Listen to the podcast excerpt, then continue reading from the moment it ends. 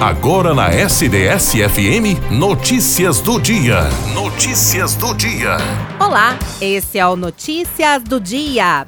A Cooperativa de Motoristas de Aplicativo de Araraquara, a Comapa, realiza uma ação solidária e arrecada brinquedos novos para serem distribuídos na véspera de Natal em bairros periféricos da cidade.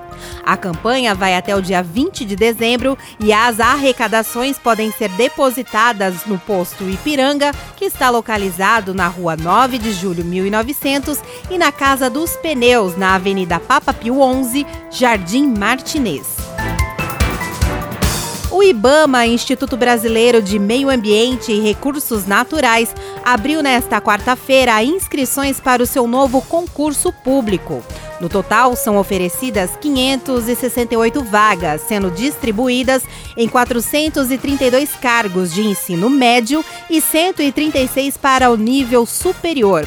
As funções para os cargos de analista administrativo, analista ambiental e técnico ambiental de carreira de especialista em meio ambiente são de salários de R$ 8.547,64 para nível superior de R$ 4.063 para nível médio.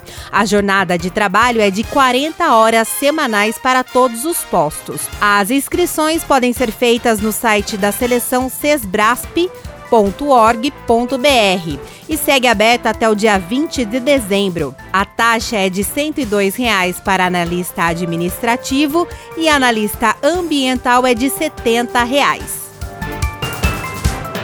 As praças de Matão serão cuidadas por idosos com mais de 60 anos. A prefeitura vai investir mais de 600 mil reais por ano com um convênio firmado com a Associação Cultural e Ambiental para a Cidadania, que ficará responsável pelas contratações. Os interessados vão poder se inscrever entre os dias 6 e 20 de dezembro pelo site da Prefeitura de Matão, matão.sp.gov.br. Em um dos campos, o idoso deverá inserir a praça que deseja atuar. O programa é voltado para aposentados e não aposentados acima de 60 anos, sem vínculo e que estejam aptos a desempenhar as funções não será permitida a atuação de aposentados por invalidez. Serão 50 idosos contratados para cuidar de 44 praças.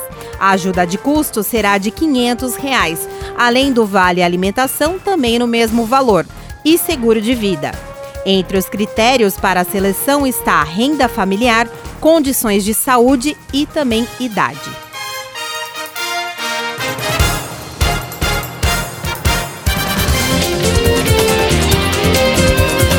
Você ouviu Notícias do Dia, SDS-FM, junto com você.